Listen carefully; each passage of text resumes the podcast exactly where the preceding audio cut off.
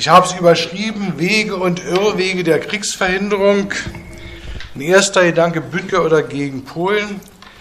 Die Jahre 38 und 39 bringen für die Republik Polen eine tödliche Konstellation, wie sich gezeigt hat. Die weltpolitischen Karten werden neu gemischt und das Land an der Weichsel gehört nicht zu den Gewinnern, wie wir wissen. Nicht einmal zu den aktiven Mitspielern. Auch das muss man, glaube ich, deutlich sagen. Wir haben es eben gerade noch mal so ein bisschen diskutiert. Also Polen hat dort sicherlich auch selbst manches versäumt. Zwar hatte sich der Machtantritt, also dabei sei es auch nach dem Machtantritt Hitlers gar nicht so ungünstig aus. Zwar hatte sich das westliche Interesse für Polen als antisowjetischem Bollwerk, so die Erfahrung mit dem bewussten Verzichten auf ein Ostlocarno abgeschwächt. Man muss erinnern, äh, Martin Senke hat darauf hingewiesen, die Westen äh, Deutschlands sind durch Locarno garantiert worden. Die Ostgrenzen, nun ja, sie sind vorhanden mit Versailles, aber wenn es da Streitigkeiten gibt, könnte man ja mit Schiedsgerichten oder ähnliches dort eingreifen. Das ist keine Garantie der Grenzen des polnischen Staates hier gegeben worden. Warschau musste zur Kenntnis nehmen, dass eben seine Westgrenze nicht garantiert war. Unstimmigkeiten hätten also per Schiedsgericht geklärt werden können. Aber zunächst mal sah es so aus, dass das Verhältnis zu den Deutschen gar nicht so ungünstig aussah. Es schien 33 und 34 so, als wenn Hitler und sein politischer General Hermann Göring, der hier sehr aktiv in dieser Geschichte nebenbei bemerkt gewesen ist und offenbar auch einen guten Draht zu dem russischen, äh, zu dem polnischen Marschall Pilsudski hatte, äh, alles unternahm, um diesen Führer des polnischen Staates zu hofieren. Klar ist, Deutschland brauchte Zeit für seine Aufrüstung und seinen Eintritt in die europäische Macht- und Kriegspolitik. Hier ist schon zitiert worden, dass nur vier Tage nach der Machtübergabe an die Hitlerpartei und ihre bürgerlich-konservativen Partner der neue Reichskanzler sich die Zeit nahm, seine Generale, die doch noch ein wenig reserviert zu diesen neuen Machthabern waren, über die politischen und militärischen Ziele zu informieren, die Wiedergewinnung der politischen Macht, das ist schon zitiert worden. Vor allem aber ging es ihnen darum, den Aufbau der Wehrmacht als wichtigste Voraussetzung für das Erreichen des Ziels Wiedererregung der politischen Macht. Allgemeine Wehrpflicht muss wieder kommen, zuvor aber Führung dafür sorgen, dass die Wehrpflichten vereint und nicht schon durch Pazifismus, Marxismus, Bolschewismus vergiftet werden oder nach der Dienstzeit diesem Gifte verfallen. Wie soll politische Macht, wenn sie gewonnen ist, gebraucht werden? Jetzt noch nicht zu sagen. Vielleicht Erkämpfung neuer Exportmöglichkeiten, vielleicht und wohl besser Eroberung neuen Lebensraums im Osten und dessen rücksichtslose Germanisierung. Hitler traf die Nerv seiner Militärs, aber auch der wirtschaftlich Mächtigen. Seit der Niederlage von 1918 hatten sie verdeckt, gelegentlich auch offen an den Voraussetzungen für eine Wiederaufrüstung für die Revision von Versailles sich abgemüht. Nun stand an der Spitze des Staates ein Mann und eine politische Kraft, die wohl wissend, dass es noch eine Zeit dauern würde, sich dieser Herausforderung offen stellte. Also auch einfach diese, auch diese Verbindung zwischen den Interessen des deutschen Großkapitals, des großen, deutschen Großgrundbesitzes, aber auch der militärischen Eliten deutlich machen, die auf einmal nun einen Politiker hatten, der nicht nur das irgendwo nebenbei wie der Weimarer Politikbetriebe, sondern sagt, das ist meine Staatspolitik. Ich will das hier umsetzen, was ihr die ganze Zeit vorbereitet. Es hieß unter den gegebenen Umständen letztlich die auch militärische Konfrontation mit den westlichen Mächten und sie hieß Vernichtung des Kommunismus im Innern. Das war ja die große Empfehlung, die Hitler für die nationalen Eliten beruht, aber die ihn auch so spannend machte für die Eliten in Frankreich und Großbritannien. Das war der Mann, der mit dem Kommunismus aufräumt und nicht bloß darüber redet. Und letztlich natürlich der sowjetischen Staatlichkeit. Polen hatte, auch das muss man aus deutscher Sicht natürlich jetzt hier betonen, seit 1918, 19 gestört, hatte sich sein Staat nicht zuletzt auf deutsche Kosten aufgebaut. Polen mochte diese, äh, Polen mochten diese Revanchekräfte nicht. Es sollte von der Landkarte getilgt werden. Auch das war eigentlich Konsens in diesen rechten Kreisen, die in Deutschland nun auf einmal die entscheidende Macht besonnen.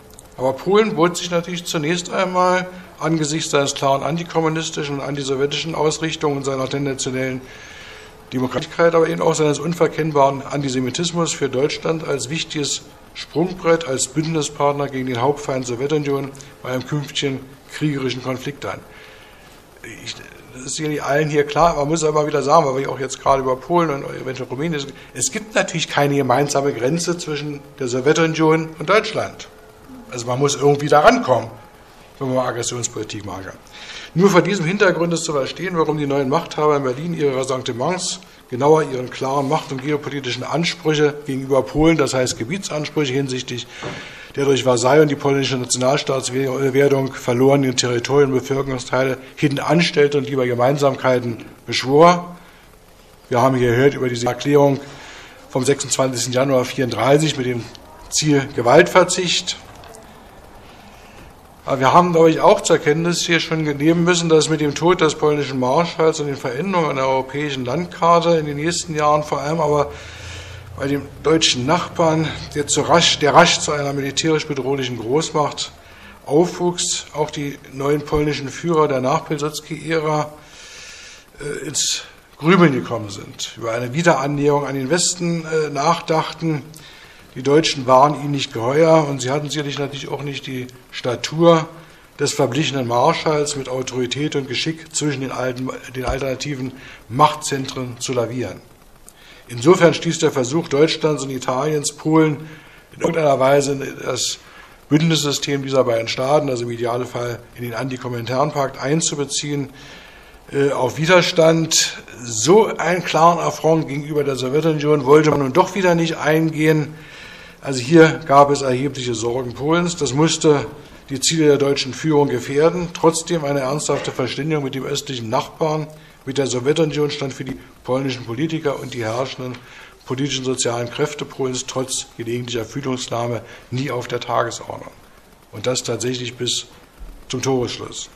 Es war eine tödliche, der östliche Nachbar als ideologischer und realpolitischer Feind, der westliche Nachbar, also Deutschland, zunehmend selbstbewusster und offenkundig bereit, mit Gewalt sich das zurückzuholen, was er nach 1918 verloren hatte, beziehungsweise glaubte seiner Stärke nach unbedingt zu benötigen und der sich wenig um die innenpolitische Verfasstheit seiner Ziele Gedanken machte. Für Hitler und seine politischen wie militärischen Führer waren dies alles sowieso nur Zwischenschritte. Vor dem Anschluss Österreichs und der avisierten Abrechnung mit der Tschechoslowakei kalkulierte man in Berlin durchaus polnische Widerstände ein. Aber, so Hitler, unsere Abmachung mit Polen behielten nur so lange Geltung, als Deutschlands Stärke unerschütterlich sei. Zum Konfliktfalle käme, wären sie sowieso nichtig.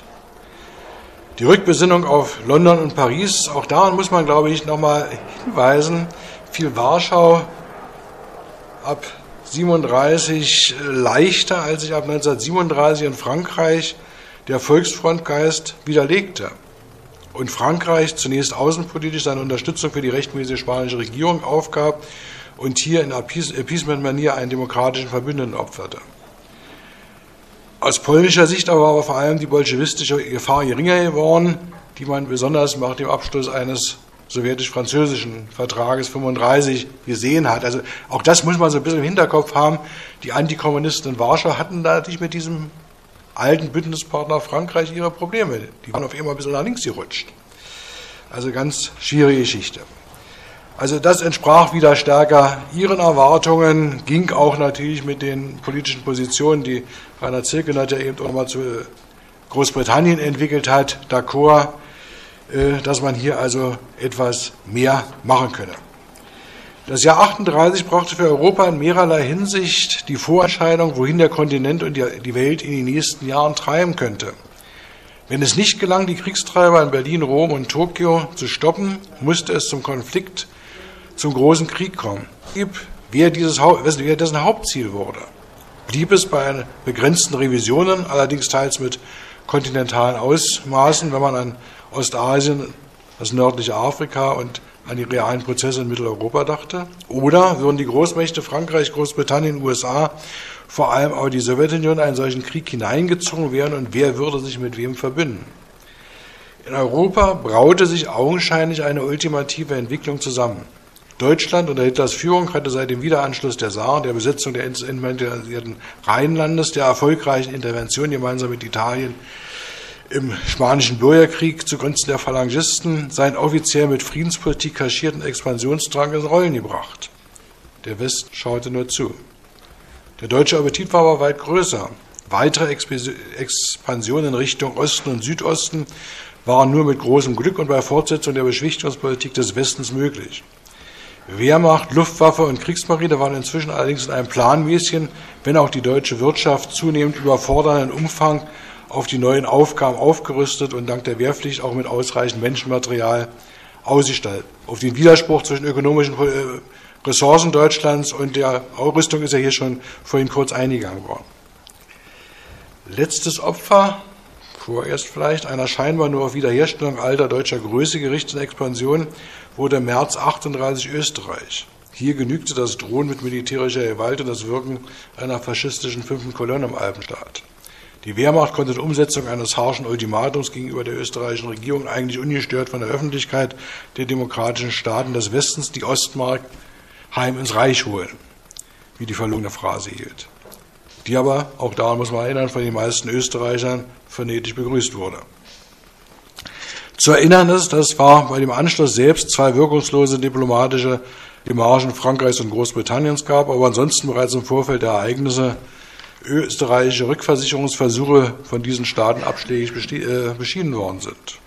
Übrigens war es nur schon, und soweit ich das äh, eruieren konnte, Mexiko, die sich nach dem deutschen Einmarsch vehement gegen diese Aggression, wie man es dort zumindest empfand, wandten. Auf jeden Fall, das faschistische Deutschland konnte sich bestärkt sehen. Wer sollte sich ihm noch in den Weg stellen? Mit dem Versuch, eine Krise um die deutsche Minderheit in der Tschechoslowakei zu einem Kriegsanlass aufzublasen, spielte die deutsche Führung war Bank. Endlich wollte sie es wissen und der Welt beweisen, auch militärisch. Aber Großbritannien und Frankreich spielten nicht mit.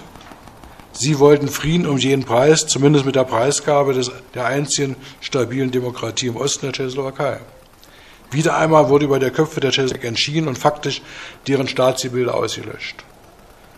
Man muss deutlich sagen, ohne München 1938 kein September 1939. Polen beteiligte sich am Leichenschmaus, nahm den am Boden liegenden Nachbarn das Olzer-Gebiet ab. Unschuld sieht natürlich irgendwie anders aus.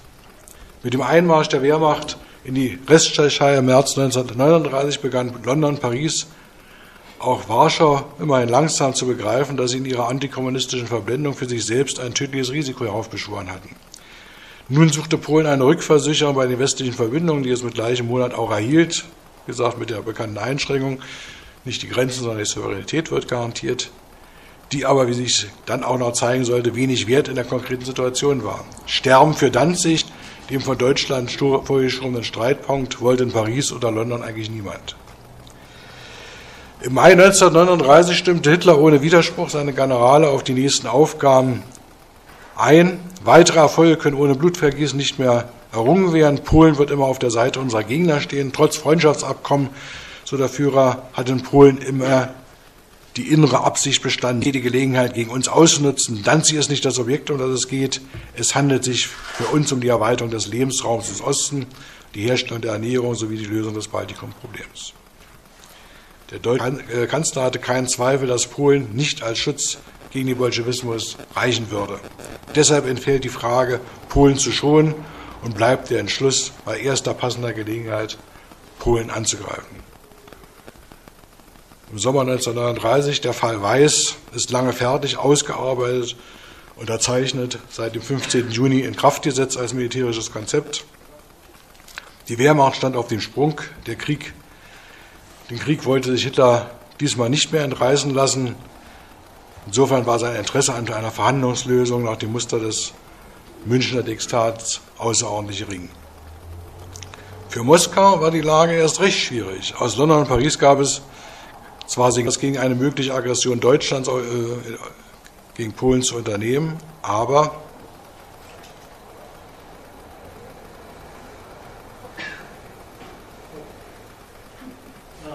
Gut, also in München war noch ausgeschlossen worden, äh, war Moskau ja bekanntlich noch ausgeschlossen worden. Nun sollte Moskau, äh, sollte Moskau in die Verantwortung genommen werden, aber wie schon in der Krise 1938 hieß es, die Unterstützung Moskaus einzufordern. Aber das war natürlich, wie wir schon eben diskutiert haben, mit der zwingenden Frage verbunden, wie sowjetische Truppen gegen den Aggressor antreten können. Eine gemeinsame Grenze gab es nicht. Polen und eventuell Rumänien müssten den Durchmarsch gestatten.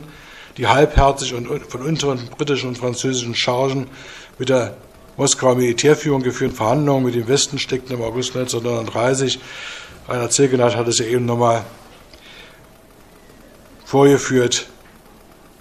als die Krise sich zuspitzt in der Sackgasse. Ein zweiter Gedanke, es war offenbar der Preis für eine Schaukelpolitik, der hier zu zahlen ist. Du hast vorhin den vorhin das Wort gesucht. Ich denke mal, es ist Schaukelpolitik.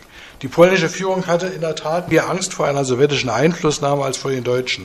Sie fürchten um ihre Fabriken und Güter, die bei einer möglichen sozialen Umwälzung ihnen abhanden kommen könnten. Die Schaukelpolitik des letzten Jahrzehnts hatte Polen in eine Sackgasse geführt. Die Alliierten wussten erst recht nicht, was sie wollten. Tatsächlich einen Krieg mit aller Konsequenz gegen Deutschland oder doch abwarten, dass sich das Gewitter gegen den sowjetkommunistischen Feind entladen könnte. Aus heutiger Sicht, auch daran muss man erinnern, ist der Sinneswandel in Moskau vom August 1939 gar nicht so überraschend, wie er für die Zeitgenossen war. Nach München, erst recht nach der Besetzung Prags im März 1939, der Preisgabe der Tschechoslowakei, aber auch des republikanischen Spaniens, war für Stein und seine Mitstreiter offensichtlich, auf den Westen ist kein Verlass. Der wird die faschistische Aggression nicht aufhalten und wollte es auch nicht. Wenn Polen wie schon 1938 in der Sudetenkrise, also gegenüber der Tschechoslowakei, nicht wenn seine eigene Existenz auf der Kippe stand, was sollte sich Moskau dann um seine hehren, auch antifaschistischen Ideale kümmern? Für die Sowjetunion hatte der neue imperialistische Krieg, von dem Stalin auf dem Parteitag im März 1939 schon sprach, schon längst begonnen. Sie zeigte sich offen für aus ihrer Sicht vernünftige Beziehungen mit allen interessierten Staaten, mit allen. Das Sensorium der deutschen Führung in dem Baumarkt funktionierte, wenn fast im verschwörerischen Ton, nach durchaus schon vorhandenen äh, ersten anderen Fühlungsnamen, der deutsche Außenminister Ribbentrop den sowjetischen Gesandten am Anfang, am Anfang August 1939 fragte, sagen Sie, Herr Geschäftsträger, haben Sie auch den Eindruck, dass die nationalen Prinzipien in Ihrem Land das international zu überwiegen beginnt? Das ist eine Frage, die den Führer brennend interessiert. Hier boten sich Möglichkeiten unerwarteter Dimensionen. Nazi-Deutschland wollte seinen Krieg, so aber natürlich um einen solchen an zwei Fronten mit einem zu hohen Risikopotenzial. Es wurden diese Fühler nach Moskau ausgestreckt und dort waren sie willkommen. Was folgte, waren Entscheidungen im Tagestakt. Die Militärverhandlungen der Sowjetunion mit Großbritannien und Frankreich blieben ergebnislos. Deutschland bot ein Vertragswerk an und in Windeseile war nach einem entsprechenden sowjetischen Gegenvorschlag der Außenminister Ribbentrop in Moskau und unterzeichnete mit seinem Amtskollegen einen Nicht-Angriffsvertrag, wenige Wochen später gar einen Freundschafts- und Grenzvertrag. Ein Krieg im Osten war so für Deutschland ohne besondere Gefahr möglich. Was der Westen tun würde, blieb natürlich offen. Für Moskau schien die Kriegsgefahr gespannt, äh, gebannt, zumindest auf Zeit. Aber auf einen Aspekt muss auch nochmal hingewiesen werden. Spätestens in der Moskauer Entscheidung wird deutlich, dass es hier auch um eine Weichenstellung für einen Weltkrieg ging. Denn genau in den Tagen der Verhandlungen im August 1939 ging es auch der Sowjetunion um die Verhinderung eines Zwei-Fronten-Krieges. Just an den Tagen, konkret am 20. August, als sich Ribbentrop ankündigte, musste im Fernen Osten am Kolchingol ein sowjetisches Armeekorps unter einem damals wenig bekannten gewissen General Djukow, den wir dann später zur Kenntnis nehmen müssen, zu einer Gegenoffensive antreten, um einen japanischen Angriffsversuch abzuwehren. Frieden mit Deutschland begünstigte auch, dass der Antikommentarpartner Japan die richtigen Lehren aus seiner militärischen Schlappe zog. Problematisch, politisch wie moralisch, völkerrechtlich sowieso war das, was nicht veröffentlicht wurde im Herbst 1939. Geheime Zusatzprotokolle, die Einflusssphären zwischen beiden Mächten absteckten und noch vor Kriegsbeginn auch Polen im Falle einer absehbaren Niederlage teilen würde, die insbesondere auch die baltischen Republiken Moskaus Interessensphäre zuschlugen. Makabre Entscheidungen über die Köpfe der betroffenen Völker hinweg, aber damals, auch das muss man jetzt mal natürlich nüchtern sagen, siehe Prags Schicksal, Usus im Handeln der Großmächte. Sozialistische Politik hätte anders aussehen müssen, sah sie aber nicht. Ganz davon abgesehen, dass Moskau mit der Freundschaft es recht ernst meinte, was jüdische und kommunistische Immigranten am eigenen Leib zu spüren bekamen, als der Gestapo überstellt wurden. Desorientierung und Desillusionierung nicht nur vieler Kommunisten war die Folge dieser Vertragspolitik. Viele Kommunisten fühlten sich sicherlich nicht zu Unrecht verraten. Polens Elite, Ade, Bourgeoisie hatten sich klassenmäßig richtig gegen eine Zusammenwirkung mit Moskau entschieden. Ihre wankelmütige Politik zwischen Deutschland und den Westbrechen hatte das Land aber in die Isolation gebracht. Die späte und wie sich herausstellen sollte, halbherzige Garantie Londons und Paris vom März 39 half im September 39 nichts. Die Verbündeten erklärten zwar Berlin den Krieg, aber faktisch begann das, was später als komischer Krieg, als Scheinkrieg oder seltsamer Krieg in die Geschichtsbilder einging. Die Deutschen verwenden gerne diesen Begriff Sitzkrieg. Das enthebt aber im Prinzip dieser Aussage der politischen Wertung. Sitzkrieg ist natürlich für die deutsche Seite richtig. Die haben gesessen und ihre Konzepte für die Offensive im Mai 1940 vorbereitet.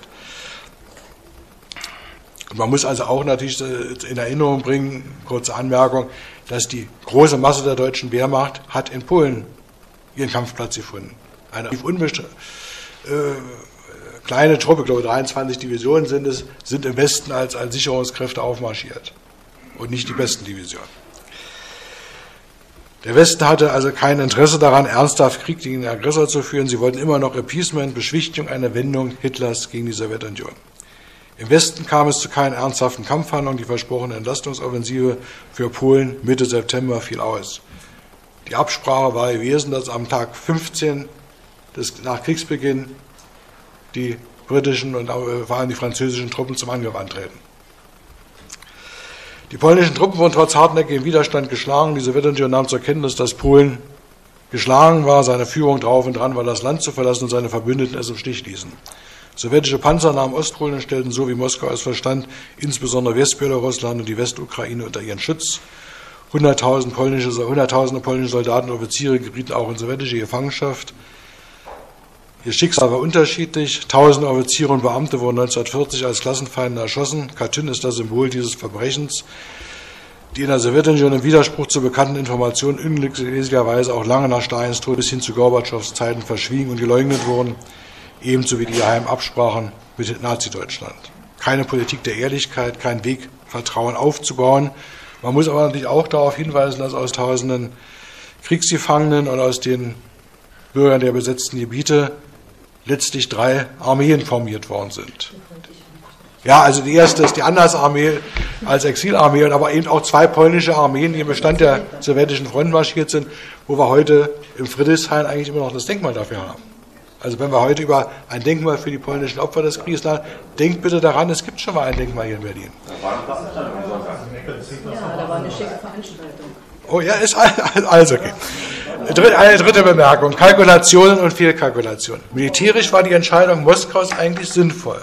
Der Kriegsbeginn in Deutschland, auch von Stalin zwingend erwartet, aber blöderweise erst zwei bis drei Jahre später, als er dann eintrat, verzögert die sowjetische Auf Aufrüstung konnte fortschreiten.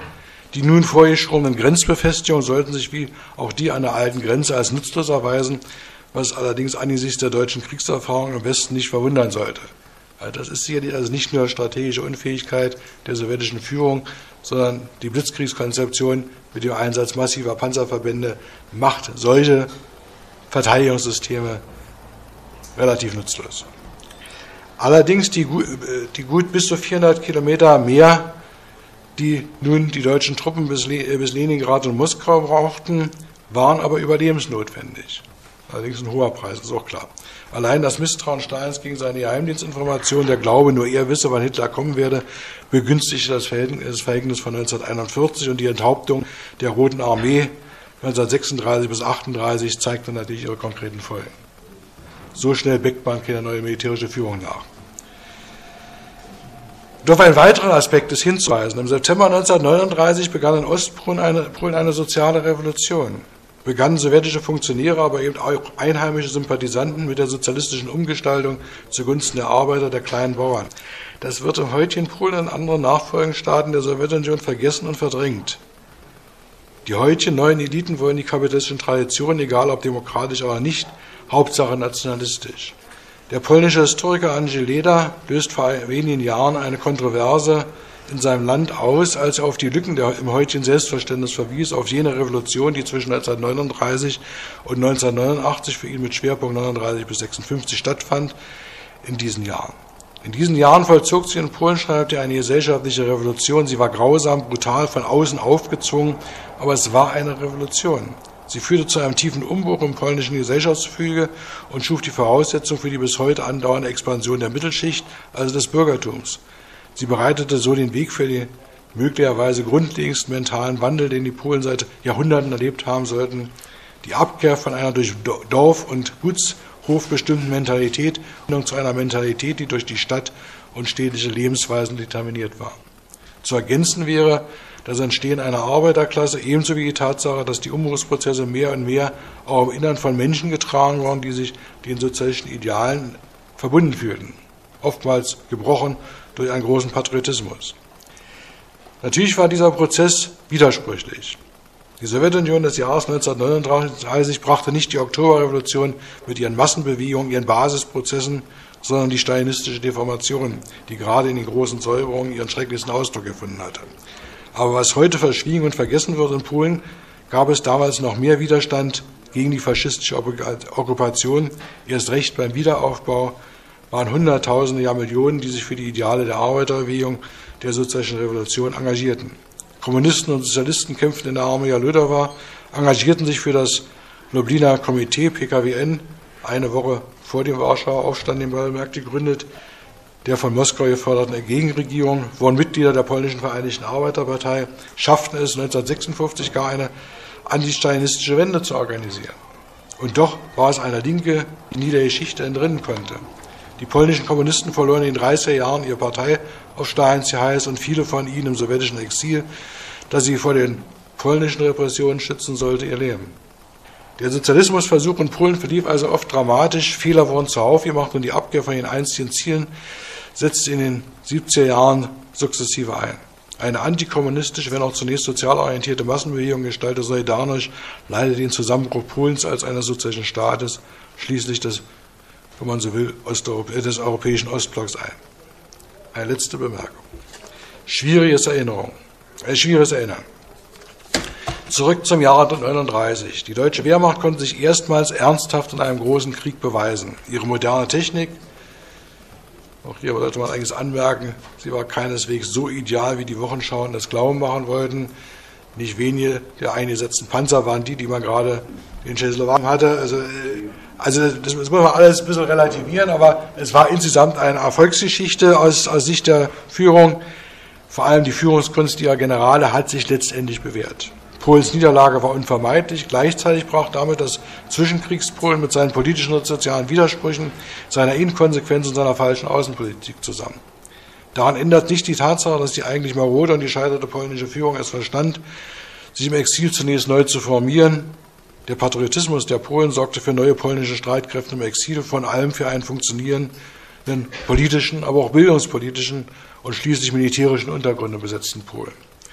Die Armee Krajowa wurde zu einer ernstzunehmenden militärischen Kraft. Sie war oft von Antikommunismus und Antisemitismus durchsetzt, schaffte es aber auch, ähnlich wie die Armee Lödowa, den Deutschen nennenswerte Verluste beizubringen. Dass sie 1944, wie oben bereits angerissen, versuchte, das alte Polen gegen den Vormarsch der Roten Armee und die in deren Gefolge sich etablierende linke Regierung wieder zu errichten, führte zu, einem, zu dem Befehl für den Warschauer Aufstand, der, so wie er angelegt war, keine Erfolgsaussichten haben konnte. Vielmehr führte er zu Konflikts mit den Sowjets und der neuen polnischen Regierung, die letztlich im vom Westen unterstützten Bürger- oder besser Bandenkrieg der ersten Nachkriegsjahre änderte. Das ist insofern traurig, verhängnisvoll, weil natürlich auch in der Armee Krajowa viele aufrechte Patrioten denen die politischen Querelen und Machtpositionen für die alten Eliten eigentlich egal waren. Die Linke, also auch die polnische Nachkriegsregierung, tat sich auch mit diesen Widersprüchen schwer. Erinnerung in Polen ist also ein schwieriges Ding. Erst recht, wenn sie die eigentliche Herausforderung ausblendet, den Krieg Nazi-Deutschlands, die Zerschlagung des polnischen Staates, die systematische Ausrottung der polnischen Intelligenz, die Vernichtung derjenigen polnischen Staatsbürger, die einen jüdischen Hintergrund hatten. Die deutschen Faschisten führten vom ersten Tag des Krieges an ein Krieg mit Kriegsverbrechen, ein Vernichtungskrieg. Einsatzgruppen der SS, den Sicherheitspolizei und spätestens ab 1941 der Ordnungspolizei, einer Angehörten waren mörderisch zugange. Wehrmachtsverbände traten ihnen tatkräftig und morden zur Seite.